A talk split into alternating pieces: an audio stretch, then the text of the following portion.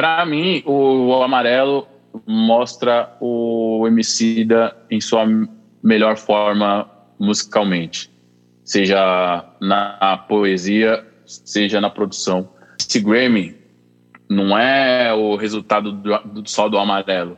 Esse, esse Grammy latino que o Leandro ganhou tá coroando toda essa trajetória dele. E eu acabei tocando no programa do J-Rock, mano.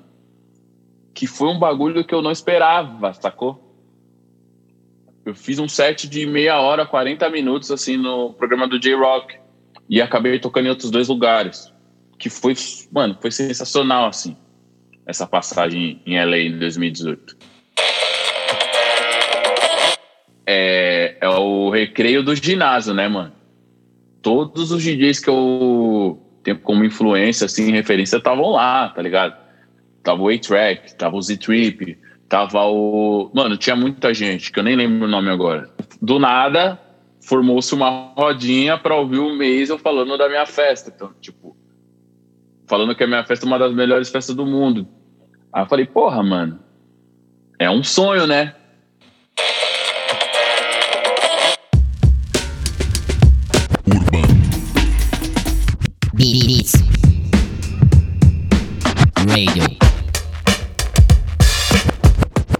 Urban Beats Radio Podcast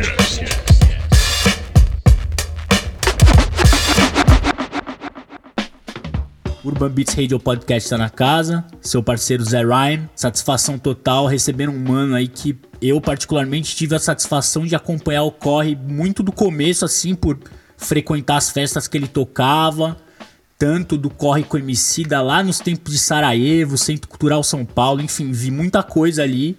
E é legal que hoje ele tem um trampo bem reconhecido e, enfim, é um puta DJ. Tá pra trocar ideia com a gente hoje.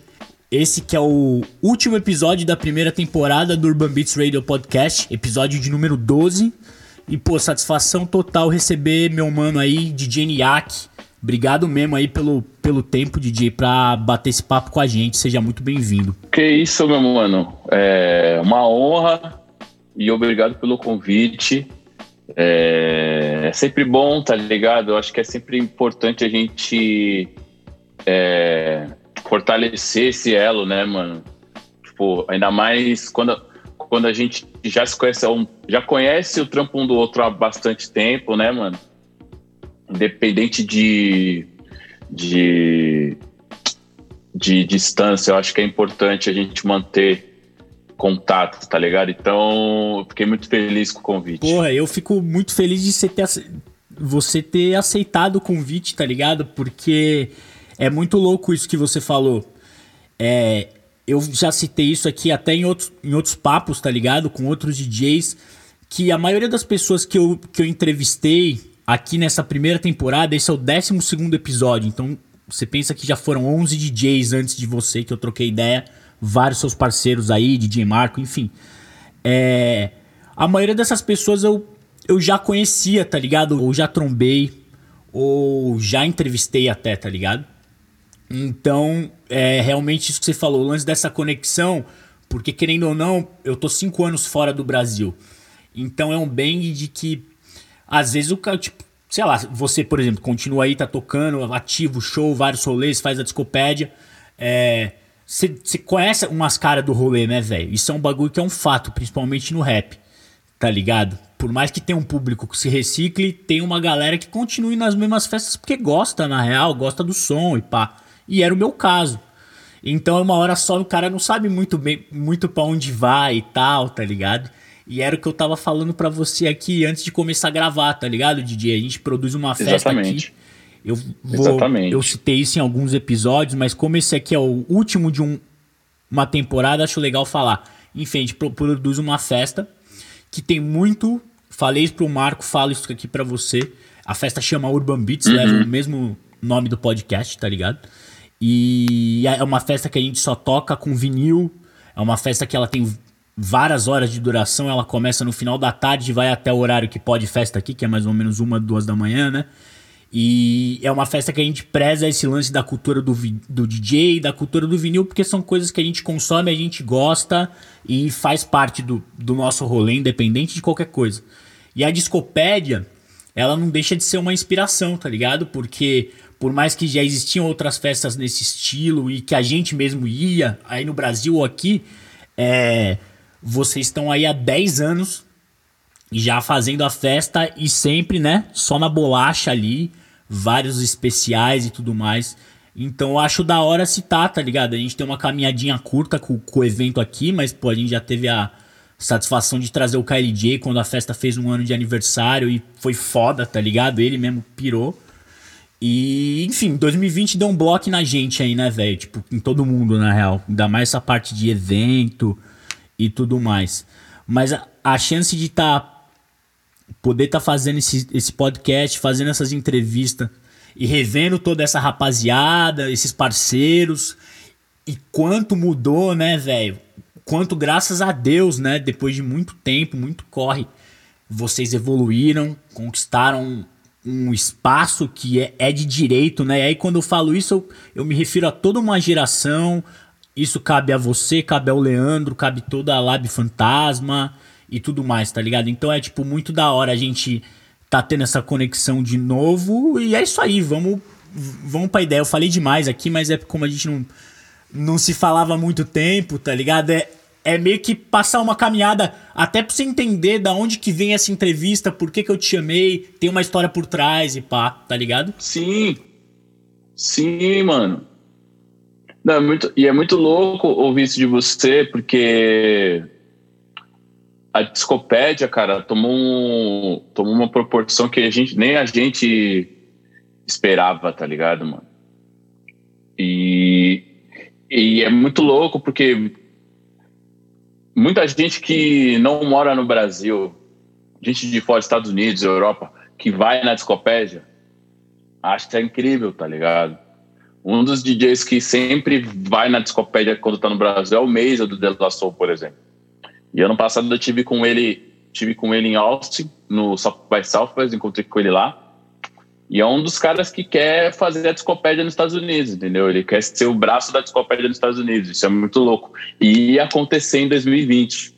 Mas infelizmente, por conta da pandemia, não rolou. Mas é uma das para... é um dos projetos, uma, um dos projetos que a discopédia tem para quando acabar toda essa loucura é cometer um braço nos Estados Unidos e talvez seja o mesmo do De La Soul, que pra gente é uma é uma satisfação imensa. Esse belo braço, né? Isso não é um braço, né? É, é muito louco, porque, tipo, acho que não existe, não houve nenhuma festa do Brasil, tá ligado?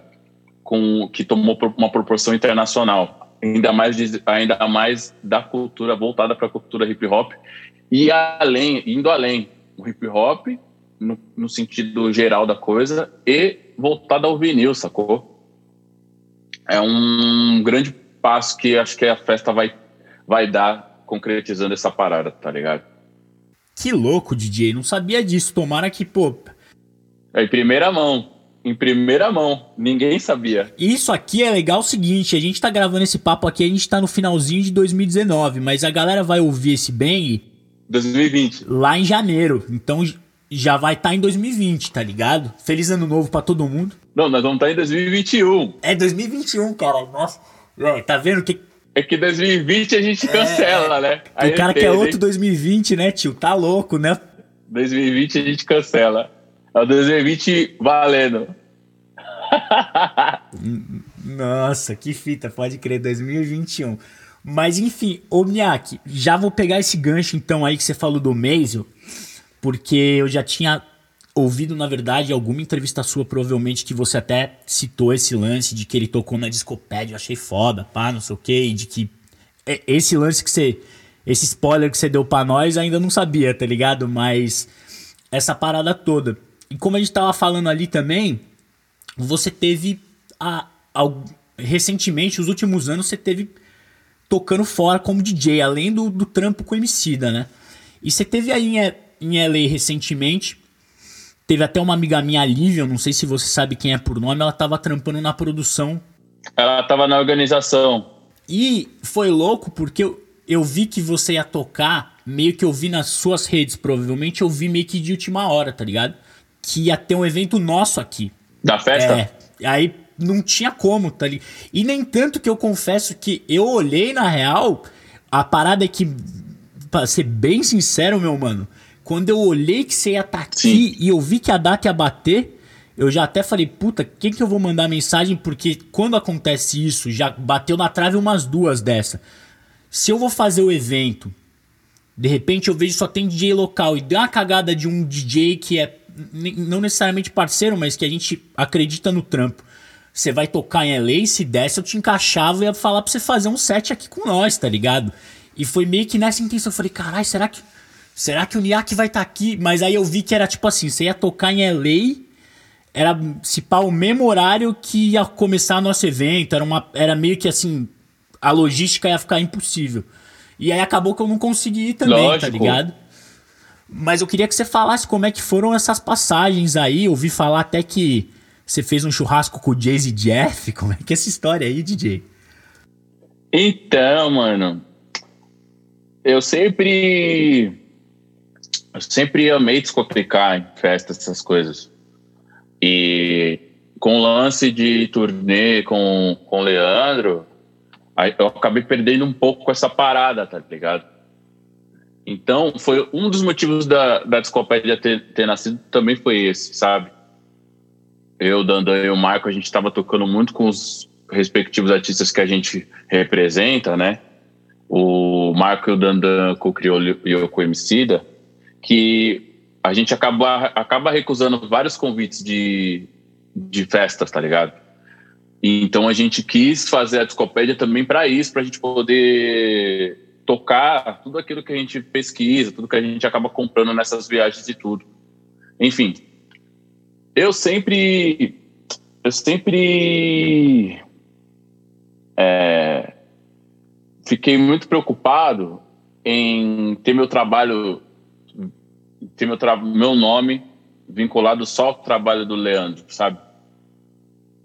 Sempre me preocupou, eu sempre tive essa preocupação em não ser reconhecido somente como DJ do Emicida, tá ligado? Super importante, porque, né? Sim, sim, porque eu sempre, eu sempre toquei na noite de São Paulo, sempre e eu, eu sentia muita falta disso. E, fora isso, é, eu me espelho em vários DJs fodas daqui, tá ligado? Tem o Nuts que toca muito fora, o Mar, o, mas o, o que eu tenho muito como espelho é o Mark, tá ligado? O Mark é um, acho que é o único DJ do Brasil que conseguiu consolidar uma carreira internacional, vamos se dizer assim, discotecando. Então eu me vejo, eu me vejo nele, tá ligado? Então eu sempre em todas essas viagens que eu fiz com o Emicida, desde 2011, eu sempre fui plantando uma semente ali aqui, tá ligado? Conheci uma galera, tipo, a galera me chamava para tocar, curtia meu som, mantinha contato. Então, toda vez que eu voltava para algum lugar, eu falava, ô, oh, tô aqui, se tiver alguma festa, pode me envolver que eu toque e tal. Várias vezes sem grana, várias vezes sem grana mesmo, sabe? Só para fazer o nome, deixar o cartão de visita. E, e com isso, mano, eu fui fui ganhando, fui ganhando um, um nome lá no, aí nos Estados Unidos e na Europa também.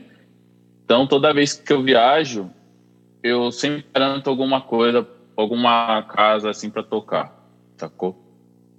Mas eu acho que foi a partir de 2016 que eu falei, cara, eu eu vou vou viajar sozinho, vou vou vou para Nova York, vou vou tentar, tá ligado? Vou, vou juntar uma grana, vou, vou tentar fechar umas datas e começar a investir nessa parada, porque, querendo ou não, tem, tem espaço, mano. Não que aqui no Brasil não tenha e que não seja reconhecido, sacou? Mas dá, mano. Dá, tá ligado? Eu acredito muito no que eu faço e tem muita gente que acredita também no meu trabalho fora do Brasil. Então, em 2016 eu tive a oportunidade para Nova York, fiquei 10 dias e fiz, sei lá, seis festas, tá ligado? Então toda vez que eu vou vou para lá, eu, eu eu, eu acabo trampando, sacou? Aí fui para LA em 2017, primeira vez. Só que eu fui para comprar disco. Só fui para comprar disco e voltei. Mas aí em 2018 surgiu esse convite da Talma, através da Talma de Freitas. Falou que ia rolar o tributo do, do Luiz Melodia, né? Ela gosta muito das mixtapes que eu faço. E ela sugeriu para mim fazer, ó, porque ela, ela queria que eu fizesse uma mixtape com o repertório que seria do show, para ela, ela distribuir para os convidados, para quem fosse no show, tá ligado? Comprasse o ingresso ganhava mixtape, para conhecer o trabalho do Luiz Melodia pedido da Talma de Freitas, só ter uma mixtape sua, que você vai saber que as pessoas vão ouvir aquela mix é sua, já, já é foda pra caralho, né? Já é foda, já é foda. Aí ela falou, aí ela, eu falei, meu, claro que eu faço. Ela falou, ó, a gente tem, eu tenho um budget de tanto. Aí eu falei, não, beleza, vamos fazer. Aí eu, eu desliguei o telefone. Aí eu pensei, porra, mano, mas se eu for pra lá e fazer o set ao vivo, tá ligado? Aí eu liguei de volta e falei, Talma, ó, e se ao invés da gente, ao invés de você me pagar, você me fortalece uma passagem, eu vou aí, faço o evento e você, e você tenta me colocar em outros lugares aí para tocar.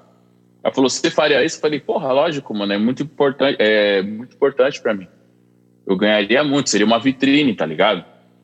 E foi assim que rolou. E eu acabei tocando no programa do J-Rock, mano que foi um bagulho que eu não esperava. Nossa, é verdade, você tocou no programa.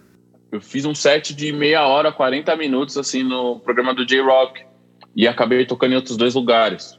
Que foi, mano, foi sensacional, assim, essa passagem em LA em 2018. E foi assim que Ele surgiu. Ele tira nas brasilidades, né, DJ? Demais. O J-Rock, né? Demais. J-Rock é foda.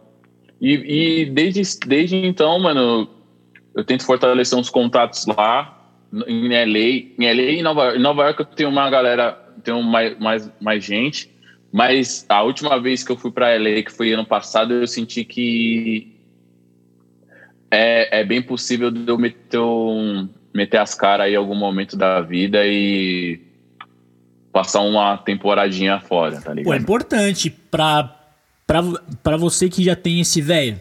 Primeiro a caminhada, tá ligado? Segundo, você já tem o network, né? Os DJs já te conhecem, tá ligado? Ó, o que você falou, você tocou no programa do J-Rock. Tipo, ídolo monstro. Parceiro do Maisel. Tipo, vai no churrasco na casa do Jay Jeff. você tá ligado? Tipo, brother. Você tem é mais é que, que meter essa cara aí. O momento aí que o Leandro quiser tirar um ano sabático aí, é bem a sua cara, DJ. Eu tô esperando, eu tô esperando ele. Quando ele tirar esse ano sabático, vai ser o ano que eu vou meter as caras.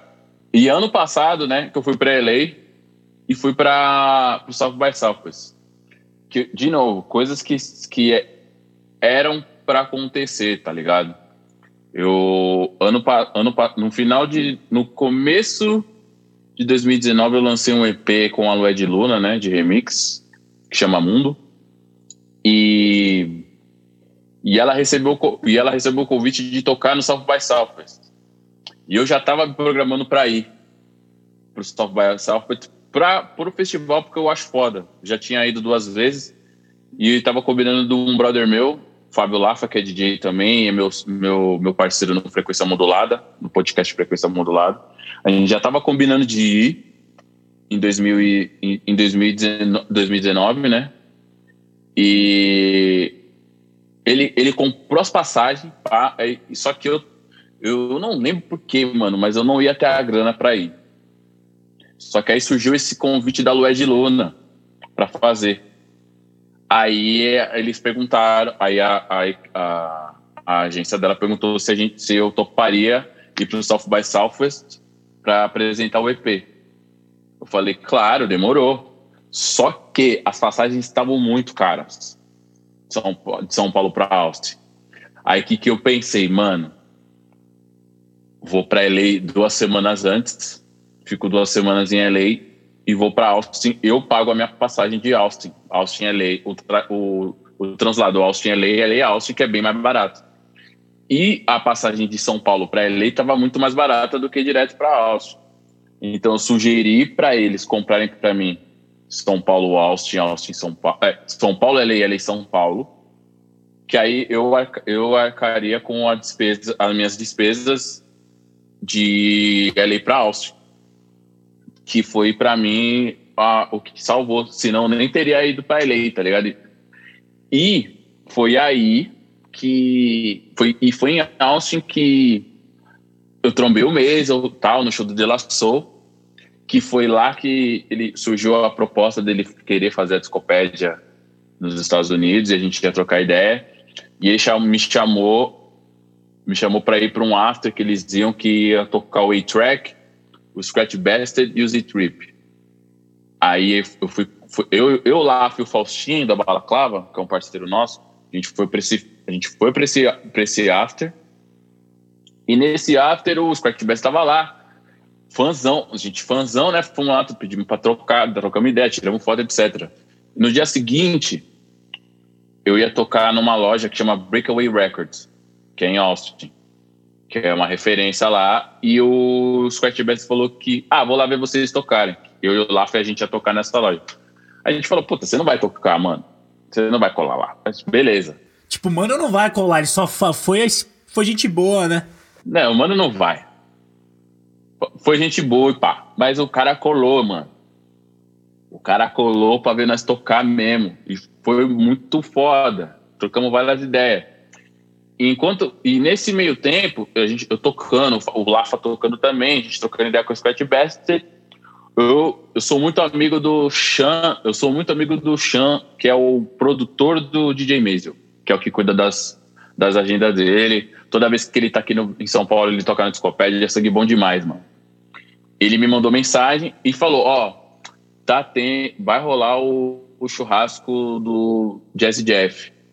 Você quer colar? Eu falei: Lógico, mano. Como é que a gente faz para ir? Ele falou: Ó, oh, você cola aqui no hotel, cola aqui no hotel, você, você e o Lafa, né? Que eu tava colando, cola você e o Lafa aqui no hotel, que a gente vai junto para você não chegar sozinho lá e, tipo, ninguém, tipo, barrar você. Tipo, tipo um bagulho, uma coisa assim, sabe? Aí, beleza. Aí, esse churrasco é um churrasco anual que, a, que o festival organiza para ele, tá ligado? O festival South by South e junto com o Cerato, a Rola, que é tipo um, é um meet and greet das marcas e tal, o festival. E aí, eu e o Lafa, a gente terminou de tocar, estamos ali fechando, montando os bagulho. O Scratch Best ainda tava lá trocando ideia com a gente. Aí eu. Ele viu vocês tocarem o tempo todo. Ficou lá vendo. Viu, Mano, ele ficou lá o tempo todo, mano. Aí terminamos de tocar, aí eu não sei porque eu comentei, pô, mano, você vai colar lá no churrasco do Jazz Jeff? Ele falou, pô, vou, mano, vocês vão colar? Eu falei, puta, a gente vai, só tô esperando o Chan confirmar qual que é o hotel do, deles, qual hotel que eles estão pra gente poder ir. Aí ele falou, mano, mas, mas por quê? Ele falou, é porque vocês têm que. Vocês, é porque. Aí eu falei, é porque ele falou que a gente tem que ir com eles e tal para chegar lá e não chegar sozinho, né, mano? Que ninguém, a gente não conhece ninguém e tal. Ele falou, mano, se for se é, o seu caso, vamos comigo, eu tô indo para lá agora.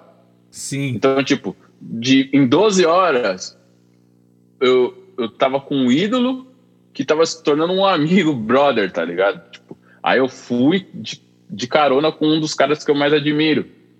Pra um churrasco de um dos DJs que eu mais admiro, tá ligado?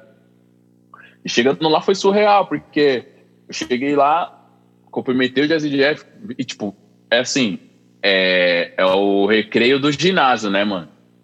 Todos os DJs que eu tenho como influência, assim, referência, estavam lá, tá ligado?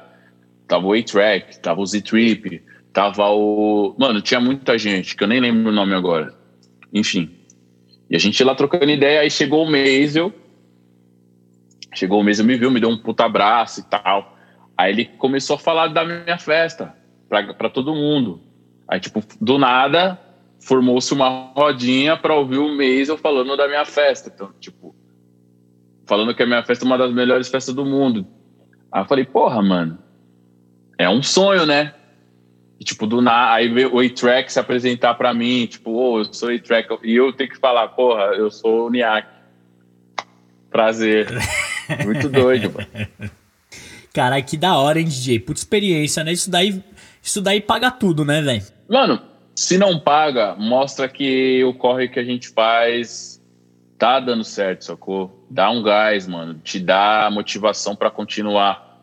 Que é, um, é, foi uma dessas uma das paradas que que te dá que te dá luz, né, mano? Que infelizmente a cultura do DJ aqui no Brasil não é tão reconhecida, né, mano? Então, quando você vai para fora, assim, você vê esse reconhecimento dos caras que você tem como ídolo, é gratificante demais, mano. Te dá força para continuar. Urban Beats Radio Podcast. Muito louco, velho, muito louco mesmo. E você falou disso aí, agora eu tô lembrando de um bagulho que você citou, né, de ter oportunidade de conhecer, né, o Scratch Best, de Jace Jeff, enfim, todo, vários ídolos, né? Você teve, um, teve uma parada, eu não sei se foi no começo da quarentena, que você fez tipo um challenge. É, no, não sei se foi no Instagram, mas eu acho que foi no Instagram, tipo, meio que desafiando outros DJs. Foi no Instagram. E meio que no, o bagulho tomou uma proporção mundial, né? Porque meio que depois. Eu lembro que eu acho que eu vi talvez no seu. Aí eu fui ver, caralho, os DJ gringo estão fazendo também, que louco, né? E foi ver, tava tipo todo mundo fazendo. Acho que, não sei se o RM ou o Eric fizeram também, alguma, aí do Brasil. Mas isso se deve por causa dessa, dessa conexão que começou por aí?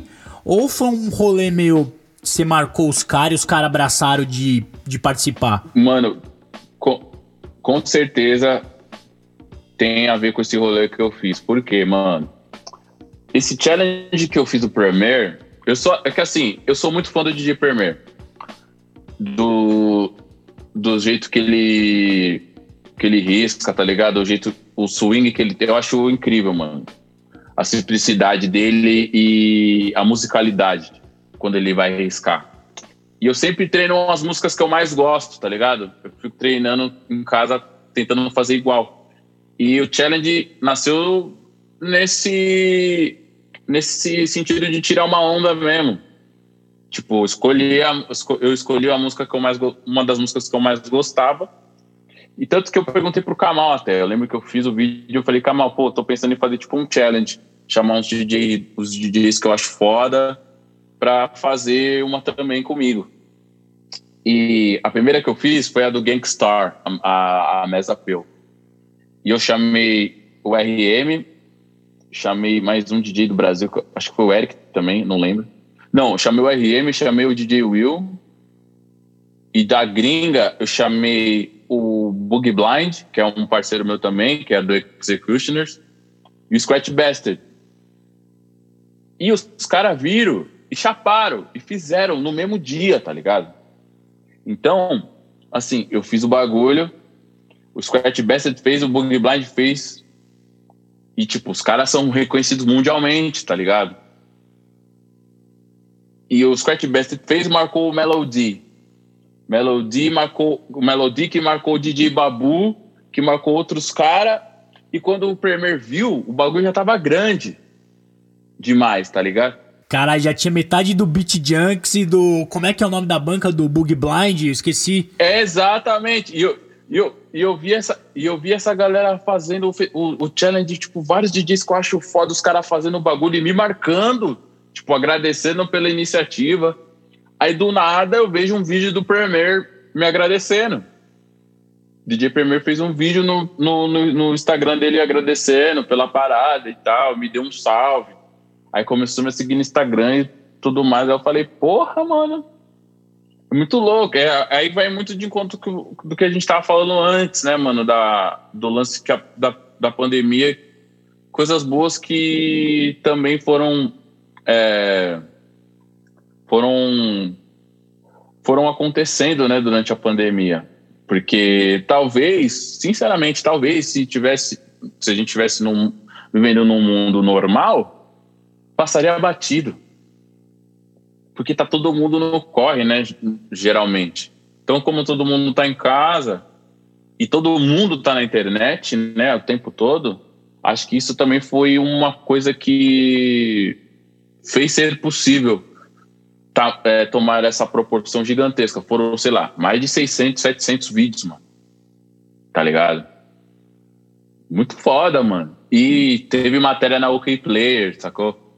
Saiu uma matéria no OK Player falando dessa parada. Foi, foi muito foda, mano, pra mim ter, ter tido essa ideia e muito mais. Além disso, ver a cultura dos DJs que amam o amam, a, amam essa arte da, da discotecagem, arte do scratch. E além disso, que também são fãs do DJ Premier, abraçarem essa causa, sacou? no, no fim das contas, não foi um challenge, foi tipo uma confraternização dos DJs que amam a arte do DJ. O que acaba, de uma certa maneira, para você, eu tô vendo pelo que você tá me falando, que você acabou de falar, e também conhecendo sua caminhada, tá ligado?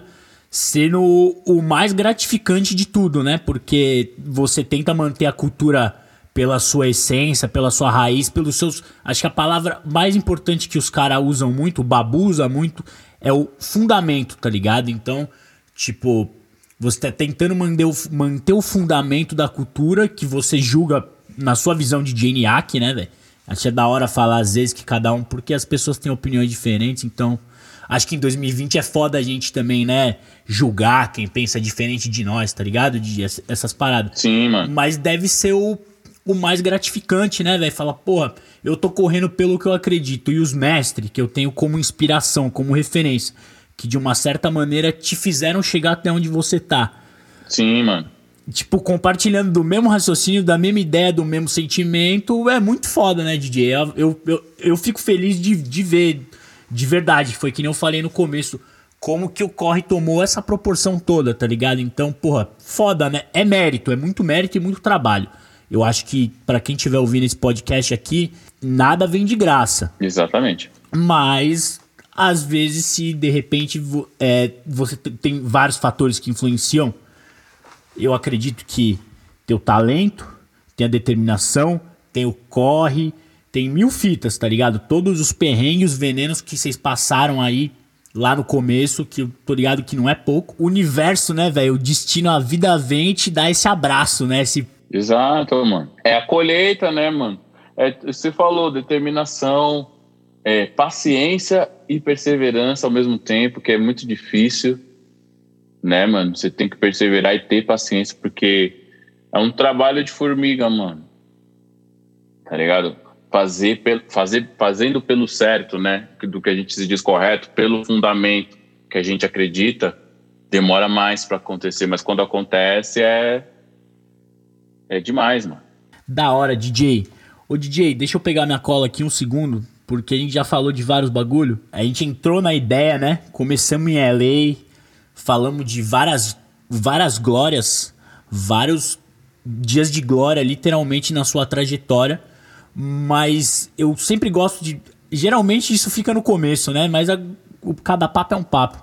Eu sempre gosto de perguntar pros DJs como foi o começo, tá ligado? Porque eu acho que tem a, a, o começo ele traz muita magia, tá ligado, Niak? E eu tô ligado que você teve uma influência muito grande, na verdade, o DJ Marco, né? Foi seu professor. Se eu não me engano, você participava, você começou tendo um, contato com uma ONG na quebrada que tinha um projeto de DJs e nessa você conheceu o Marco, mas aí eu quero que você fale, tá ligado? Mano, eu eu, minha casa eu sempre sempre foi sempre foi regada de boa música, vamos dizer assim, tá ligado?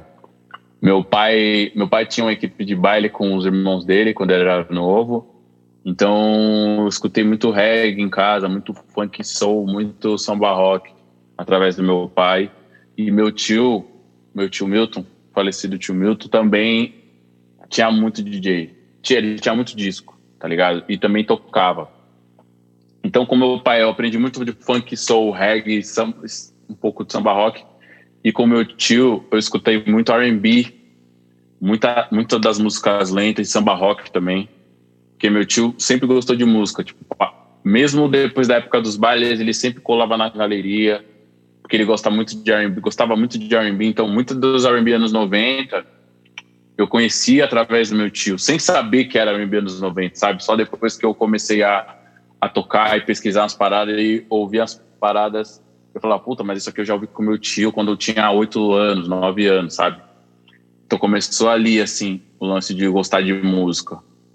E o lance da, da, da ONG veio quando eu tinha 13 anos, eu jogava bola. Todo mundo quis ser jogador de futebol na quebrada ainda, então. E foi bem numa. É, e foi bem numa fase que. 13 anos é uma idade muito delicada, né, mano? Que é o, o que é onde determina o caráter de, de muitos, assim, sabe?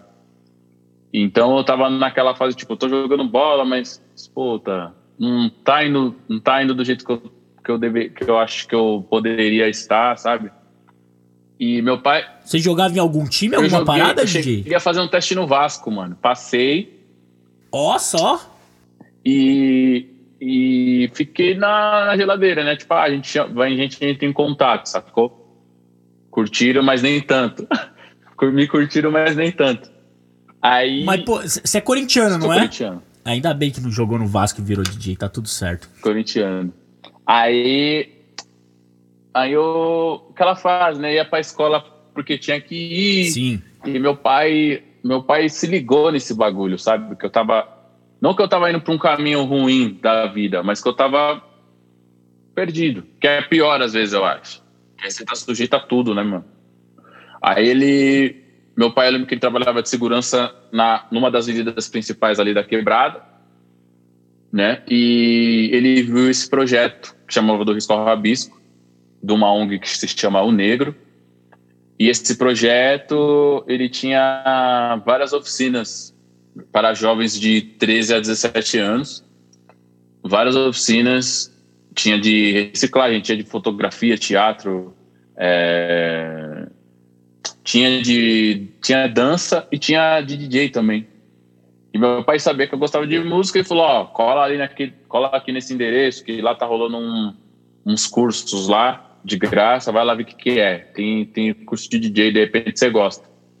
Meu pai foi lá, aí eu fui lá ver, tipo, contra a minha vontade, só para meu pai parar de falar.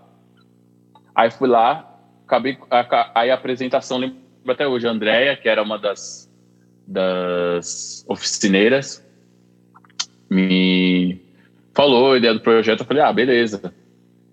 Aí eu lembro que eu fui, isso foi uma terça, na, num sábado, que foi a apresentação de todos os, de todos os professores. Que aí o Marco se apresentou, ele falou que queria fazer e tal, achei do caralho. Só que, só que para mim, na minha cabeça, na época, ser DJ era você ser técnico de som ser sonoplasta, se cuidar, se cuidar do som ambiente do lugar. E eu gostava de fazer isso em casa. Tipo, tinha Pode festinha crer. de tinha festinha de família, eu que eu curtia ficar tocando os vinil do meu pai, os CDs dos meu tio, do meus tio, tá ligado? Eu achava que era isso, tipo, você, você fazer o som ambiente de uma festa. Você nem sabe, mas você não sabia que um DJ fazia isso nessa época? Não, nem sabia, mano. Nem sabia. Aí eu falei, caralho, que louco isso num sábado. Aí na, na, semana seguinte, que seria a oficina de DJ, que começariam as oficinas de DJ, aí o Marco. Eu ah, lembro do Marco contando a história do hip hop e foi aí que eu me apaixonei. Sabe, tipo, a primeira vista mesmo, quando ele começou a contar a história do hip hop e, e do jeito que se conta a música no rap e tal, fiquei, mano, apaixonado pelo bagulho. E de, quando eu fui ver, eu já tava tocando, mano. Tava colando nos bailes, aprendendo os bagulho, e quando eu fui ver já tava tocando. Tipo um casamento arranjado. Pode crer.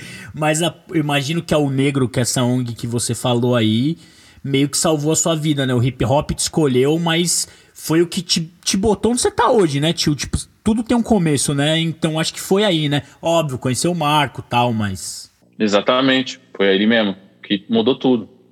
Mudou tudo. Que louco. E, e, e, o Marco, que foi. Depois você acabou pegando uma amizade com ele por causa da ONG.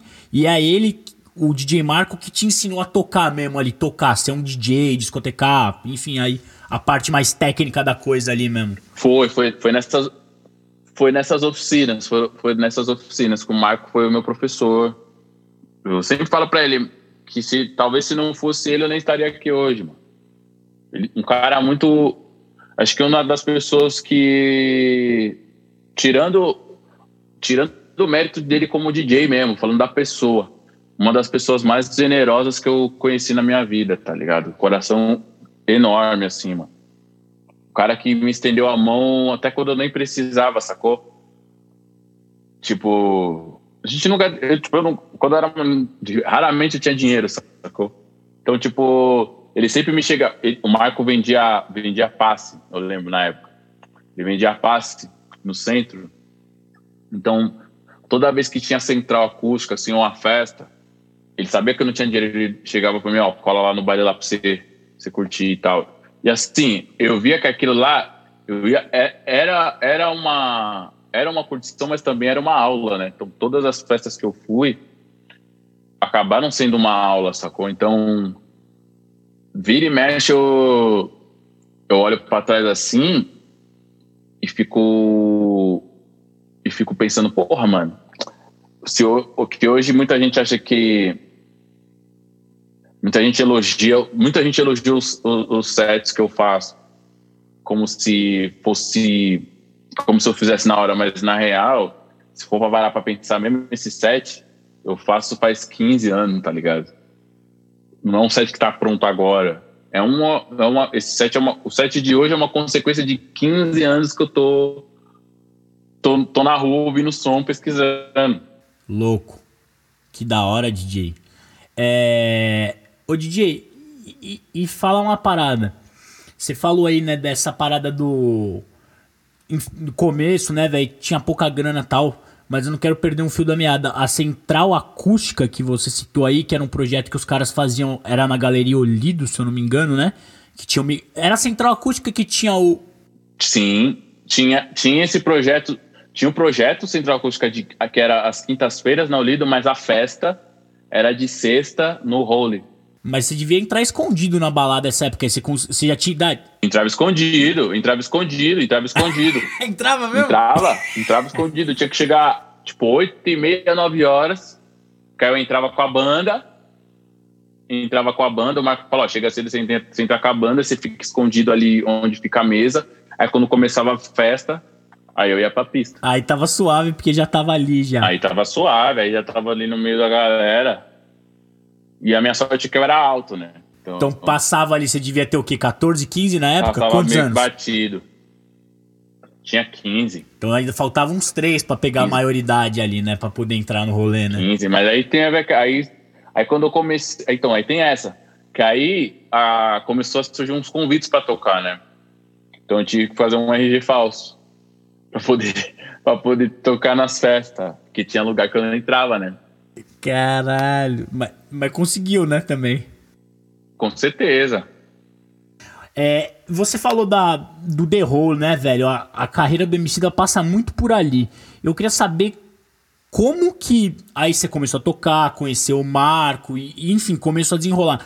Mas como surgiu o convite do, do Leandro, do Emicida, para você começar a tocar com ele? O Kamal sugeriu para ele isso em 2007, o Kamal chegou pro Leandro e falou, por que, que o Niak não é seu DJ? E na época, o DJ dele era, acho que era o Zala, que toca com o Projota hoje. Certo. Enfim, eu não, eu não sei ao, dire, ao certo como foi, mas eu sei que o Kamal perguntou pro Leandro por que, que eu não era DJ dele, e um dia o Leandro me ligou, eu já conheci o Leandro da, da, das rinhas, né, da própria Central Acústica, e ele me ligou perguntando se eu não queria ser DJ dele. E na época eu tinha um grupo, né? A primeira função. Eu tinha um grupo de rap. Aí eu falei, mano, eu topo, lógico. Mas você tá ligado que eu tenho um grupo, então, tipo, se não for problema para você, eu, eu topo. Aí ele falou, não, fechou. Aí foi assim que começou, mano. Aí a gente fez o primeiro show sem ensaiar, rolou da hora. E, mano, a gente tem uma sintonia muito foda, mano no palco, assim, tá ligado? Na vida. E desde então, mano, essa parceria só foi se estreitando cada vez mais e melhorando cada vez mais durante o, o passar dos anos. E para mim, cara, trabalhar ao lado de um dos grandes nomes da música brasileira hoje, eu posso te dizer, para mim é gratificante demais ter feito parte dessa história que ele está construindo, sacou? De ter contribuído de alguma maneira para esse artista grandioso que ele se tornou hoje, ganhador do. venceu até Grammy Latino, tá ligado? Uma parada que em 2007, pra gente, acho que era tão distante, tá ligado? Isso. Porra, mano, eu só tenho a agradecer, mano. Um cara que, que, que confiou e acreditou no meu trampo, tá ligado? Investiu também, mano. Investiu no meu, no, no meu trampo também. Assim como eu investi no trampo do talento dele. Eu só tenho a agradecer, cara. É uma das minhas maiores. Um dos meus maiores feitos, eu posso te dizer. É tá trabalhando com um dos grandes nomes da música aqui do Brasil, que é o Leandro. Urban Beats Radio Podcast. Emicida. Não é, eu acho, eu acho, pô, a trajetória de vocês para quem acompanha desde o começo, velho. E você quer saber um bagulho louco que eu lembrei aqui agora também? É da hora que vem as histórias na cabeça, tá ligado? É, tinha a época dos shows do Sarajevo. Sim. Aí, em determinado momento, depois do lançamento da Triunfo, quando lançou a primeira mixtape, pra, pra quem já mudou um cachorro por comida, foi, rolou um show no Sarajevo que foi meio que o, lançamento da mixtape ou, ou a, alguma coisa do tipo. E foi pelo menos a primeira vez que eu tive contato com, a, na verdade, a possibilidade de comprar a mixtape física, tá ligado? E aí rolou o show, foi da hora lá o show de vocês, mas até então, é isso que eu tô falando tinham poucas músicas na rua, né? Porque a mixtape não tinha saído, então a gente não conhecia os sons. E aí eu comprei a mixtape. Eu lembro de estar tá saindo do Sarajevo. Tava voltando no carro eu, Sono, um parceiro meu que é skatista, vai em vários rolês de rap, se passa e até ligar ele. E o Chaiko, que também é nosso, nosso chegado, que é, que é da família Madá. E a gente colocou no. Chaiko. Colocamos no carro ali pra ouvir a, a mixtape. Véi, eu lembro que a primeira faixa, que é já tem 10 minutos, né, tio? Mas que eu. É necessário, é necessário voltar ao começo com o projeto Nave. Exatamente. Já bateu pra nós de um jeito, falou: caralho, olha esse bagulho, várias ideias, né? A gente já devia estar tá um pouco chapado ali do rolê, também tava num show, tem o lance da energia. Então a gente falou: caralho, aí entrou a EMCIDA, que era a segunda. Eu sei que, velho, tem, pô, acho que 25 faixas mixtape, né? A gente tava todo mundo indo pra casa, a gente desencanou de ir pra casa, não lembro se a gente foi pra casa do Tchaiko, pra onde que a gente foi. A gente ouviu o CD inteiro e aí ficamos ali no rolê tomando mais umas, fazendo o que a gente tava fazendo, fazendo uma fumaça. E depois fomos pra casa e, de, e assim, dali em diante, essa mixtape, pelo menos da minha, velho, agora tem as plataformas, pá, né? Nunca saiu, velho, dos bagulho que eu ouço, tá ligado? Que louco. E cada vez eu gosto mais dela. Acho todos os trampos do MC da muito relevante. É, musicalmente noto uma evolução foda de todo mundo que tá em volta de vocês, todos dele. É, os CDs são foda cada vez melhor, né? Tipo, cada vez tá chegando mais pesado. Mas eu confesso que, velho, essa primeira mixtape, ela tem um, um lugar ali no meu coração, pelo menos, que eu acho muito ah, é, é, um bagulho que é bonito de, de olhar, né, DJ? O que, que, é aquele trampinho que foi a primeira semente? É que retrata é que retrata muita coisa, não só não só pode ser a primeira, mas acho que conversa muito com o que a gente estava vivendo na época. Tipo, o, o público do rap estava muito carente de uma novidade que de fato fosse boa e relevante ao mesmo tempo, sacou? Então acho que muita gente tem, tem esse afeto, esse carinho pela primeira mixtape por conta disso. Eu também acho muito foda para quem já mordeu. E, e saber que. E, e, e olhar para trás e ver que ela foi o, a, porta de, a porta de entrada para tudo isso que rolou hoje é muito foda, né, meu? É muito foda mesmo. E como foi aí, é, para fechar essa tampa de Emicida, porque até porque acho que, né, a entrevista é contigo, apesar de você ser DJ dele, tá ligado? não, mas tem, tem, mano, se não tiver uma entrevista comigo e não falar dele, não é uma entrevista. Porque é como se, é como se a gente fosse um bagulho só. Exatamente. É isso mesmo. Não, o, o DJ, pô, você falou aí do amarelo, né? Eu confesso que, ó, pra mim mesmo, eu demorei para ouvir o disco. Ele é um disco que ele é muito bom. Ele é um disco, tipo, lindo, tá ligado? Em vários sentidos, a ideia, a mensagem que ficou explícita até no próprio documentário e tudo mais, de realmente o passo que o MC da quis dar com esse trampo e pá. Mas eu mesmo demorei um pouco para entender o disco. E isso eu não, eu não tô me colocando num lugar de tipo eu demorei para entender porque eu sou o pá, não é nesse sentido. Porque como eu gosto do, do trampo do, do MC da, tá ligado? É, eu demorei para conseguir entender a, a obra completa. E a hora que eu consegui entender isso mesmo, isso foi antes do documentário, óbvio. Foi no doc. É. Então, mas antes do doc eu, eu já tinha pegado o disco em si para mim, gosto de todas as faixas, entendia as fases, como ele começa e termina, enfim. Aí eu falei, caralho, esse disco é foda. Aí quando veio o documentário, coroou mais ainda o lance de, um, de uma obra de áudio musical que eu já achava muito foda, tá ligado? Então eu queria que você falasse aí como foi esse lance, primeiro, de ganhar o Grammy, que eu que assim, isso não é para qualquer um, tio, ponto. Tá ligado? Tem muito. É, é, um, é, um, é um reconhecimento, assim, talvez dos maiores que a gente tenha na música mundial, tá ligado? E, e a repercussão, né, velho, que o, que o Doc deu, porque o Doc também, ele é tanto uma aula, aula de hip hop, como uma aula de história afro-brasileira, como de um conceito mais audiovisual, posso falar um pouco disso que eu entendo um pouco, porque eu trabalho com isso há muitos anos. É muito bem narrado, tá ligado? A fotografia é foda, aquele show de vocês no municipal. Então é tipo, é uma obra muito grandiosa, o amarelo no seu todo. E você é parte disso, né, DJ? Sim, mano. Mano, o, Amarelo, o Leandro tem esse disco, não o disco pronto, mas ele tem a, o, a ideia do disco pronta desde 2016 ele tinha, tá ligado? Já tinha a ideia, já tinha a ideia, o escopo todo desde 2016. Então, não é um disco que saiu em 2019, tá ligado? É uma, é uma construção mesmo que ele se dedicou muito, tá ligado? Porque você pega, pega os trabalhos do Leandro, ele lançou um, um trabalho por ano até, 2014, até 2015. 2009 lançou mixtape, 2010 mixtape, 2011 EP, 2012 lançou dois singles, 2013 veio o álbum, o álbum dele, 2014 teve single, 2015 teve o álbum o Sobre Crianças, foi o segundo álbum, e daí então ele ficou até 2019 criando tudo isso aí, tá ligado? Lançou algumas músicas, mas ele se dedicou, você vê realmente de fato a dedicação de, no disco, no amarelo, quando você, se você parar para pensar nisso, saca?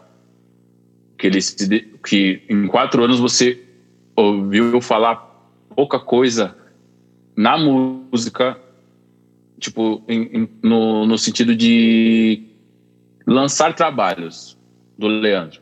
Porque ele não, não é que ele ficou parado, mas, por exemplo, 2015 lançou o álbum, mas 2016, 2017, lançou. Ele saiu no São Paulo Fashion Week, lançou duas coleções foda com a CIA, tá ligado?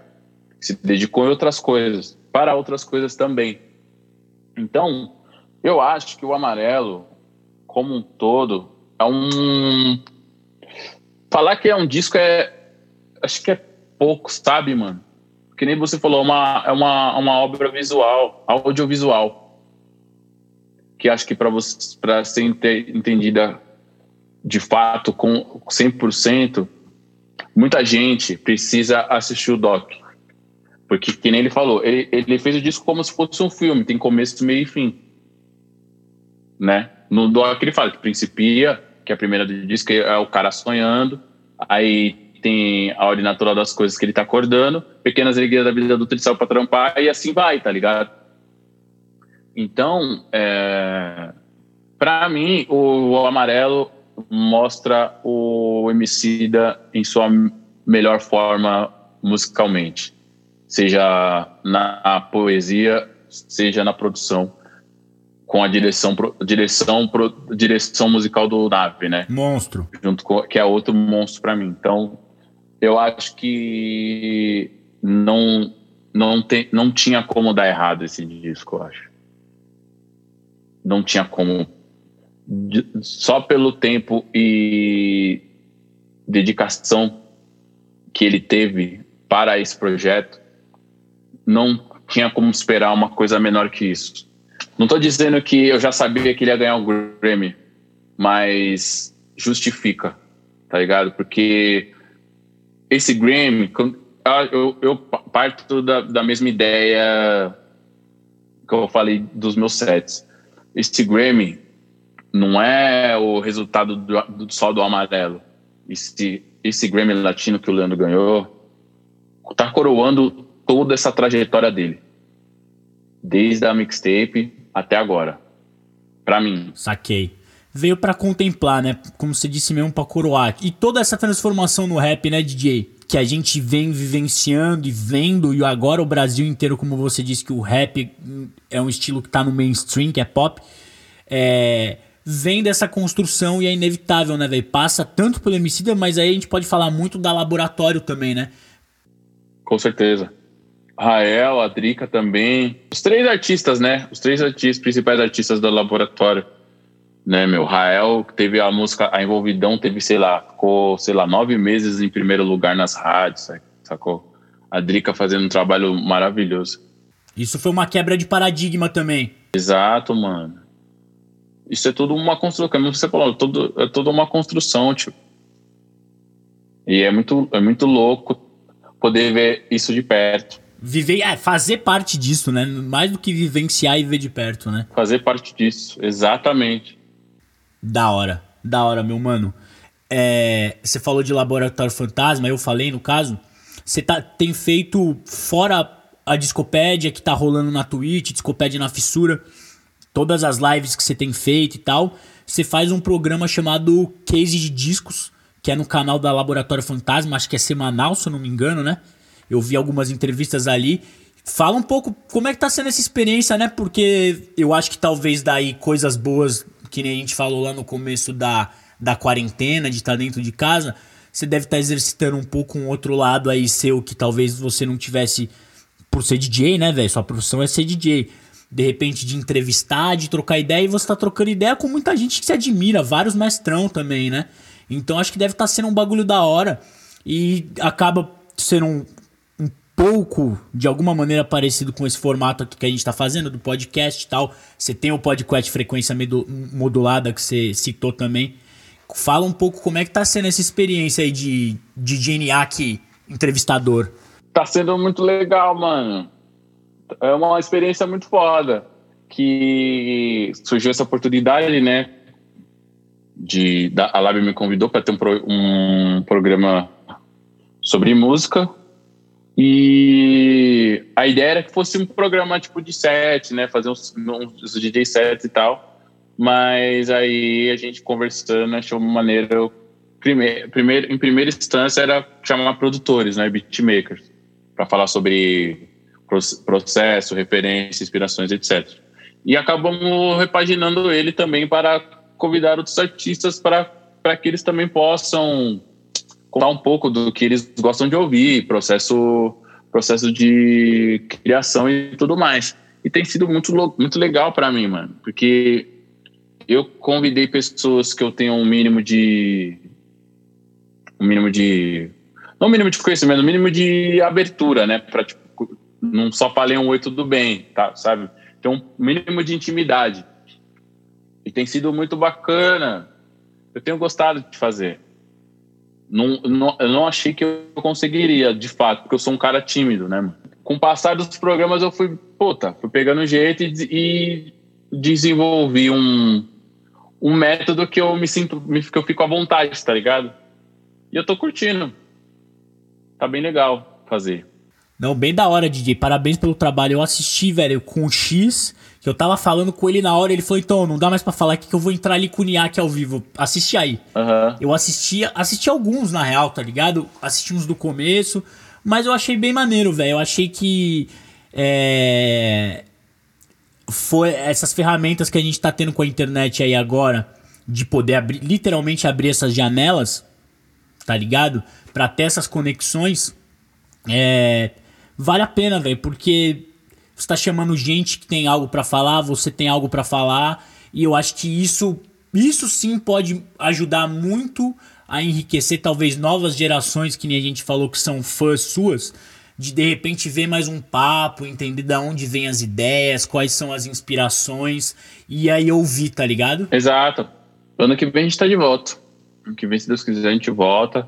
Mesmo formato, uma hora de entrevista e uma hora de DJ set do especial do convidado que tiver. E assim a gente segue, mano. Até tudo normalizar. Pra quem que é do, da área de eventos, enquanto não tiver vacinado, não tem como, mano. DJ, muito obrigado pelo papo. Queria agradecer muito o tempo aí. Fazer três agradecimentos muito rápidos. Para te dar uma palavra final, queria agradecer aí meu mano DJ Pedrada, que fortalece aqui no Serup pra gente gravar aqui as paradas. Agradecer o Cabeça, que faz as masters aqui do podcast e também fez a vinheta. Ele falou para mandar um salve para você também, falou que vocês são parceiro. Cabeça é parceiro, monstro, de mili, de miliano. Cabeça sangue bom pra caramba. Demais, Ricardinho, tamo junto. Agradecer todo mundo que tem ouvido o podcast também. É, é, acho legal a gente falar, a gente tá chegando no final de um décimo de uma temporada, né? São três meses, tá ligado? De conteúdo semanal. Isso é um projeto independente no qual dedico meu tempo também e o meu amor tanto pela cultura DJ, pela música, pelo hip hop, de uma maneira geral, para que eu possa de repente ter a possibilidade de trazer esses papos aí para que vocês possam ouvir. Então espero que a galera esteja gostando também. Segue a gente nas redes aí Urban Beats Radio e semana que vem tem um episódio especial aí. Vou aproveitar aqui já para deixar isso gravado, Niak. A cada 12 episódios que vai ser um episódio especial que tem o nome desse quadro é de Chavando Discos, ou seja, a gente vai pegar um álbum com um determinado artista e vou trazer ele para trocar ideia para falar sobre aquela obra específica. Pode ser um clássico, pode ser um clássico contemporâneo, pode ser um disco que marcou para mim, N possibilidades. Então, muito obrigado que tá todo mundo que ouviu. DJ Niak, o microfone é seu, se quiser deixar um salve, falar aí se de repente quiser passar suas redes, fica, fica à vontade, DJ, o microfone é seu. Meu mano, muito obrigado pelo, pelo convite. Tá aqui no Urban Beats Radio Podcast. Uma honra, obrigado, muito obrigado. É, foi da hora, da hora. É, bom, minhas redes tá fácil, Instagram, arroba DJNIAC, no Twitch DJNIAC também. Para quem quiser conferir minhas mixtapes é fácil, vai lá no meu site www.djniac.com. Tudo lá tá, tá de graça para ouvir, para baixar. Fiquem à vontade, divulguem para os amigos e para as amigas. E pode comentar se achar ruim também, não tem problema. E as mixtapes são foda, eu tava ouvindo hoje, caraca, eu peguei pra ouvir logo a. Caraca, peraí que eu vou lembrar o nome, não posso esquecer, velho. Lincoln Olivetti. Essa mixtape aí eu gosto de. Eu sou, é que eu sou muito fã, né? Mas ela em específico. Tem, tem duas mixtapes que eu gosto muito. Eu gosto de todas, na real. Mas duas que, mex, que, que inclusive tiveram um, uma, um reconhecimento internacional, posso dizer. É essa do Lincoln Olivetti, que o B que é o marido da, da Town, o B que é quem, quem manja de, de rap, tá ligado? Quem é? Que é um fotógrafo de surreal, assim. Fez várias fotos clássicas, aquela do J. Dilla no, no, na casa sozinha produzindo é dele. Acho que a foto da capa do Hieroglyphics é dele, do primeiro álbum do Hieroglyphics é ele que fez também. Enfim, ele, ele ouviu e postou no Facebook dele, tipo, várias, várias pessoas é, vieram falar comigo falando que gostaram, tipo, DJ Rathmatic veio falar comigo e tal. E também a Delicious Vinyl, uma que eu fiz só com a artista da Delicious Vinyl, que inclusive ano passado, quando eu estive em LA, eu tava, com, tava de rolê com o Iladê, inclusive, a gente parou na Delicious Pizza, que agora não é mais a Delicious Vinyl, né? Onde era a loja.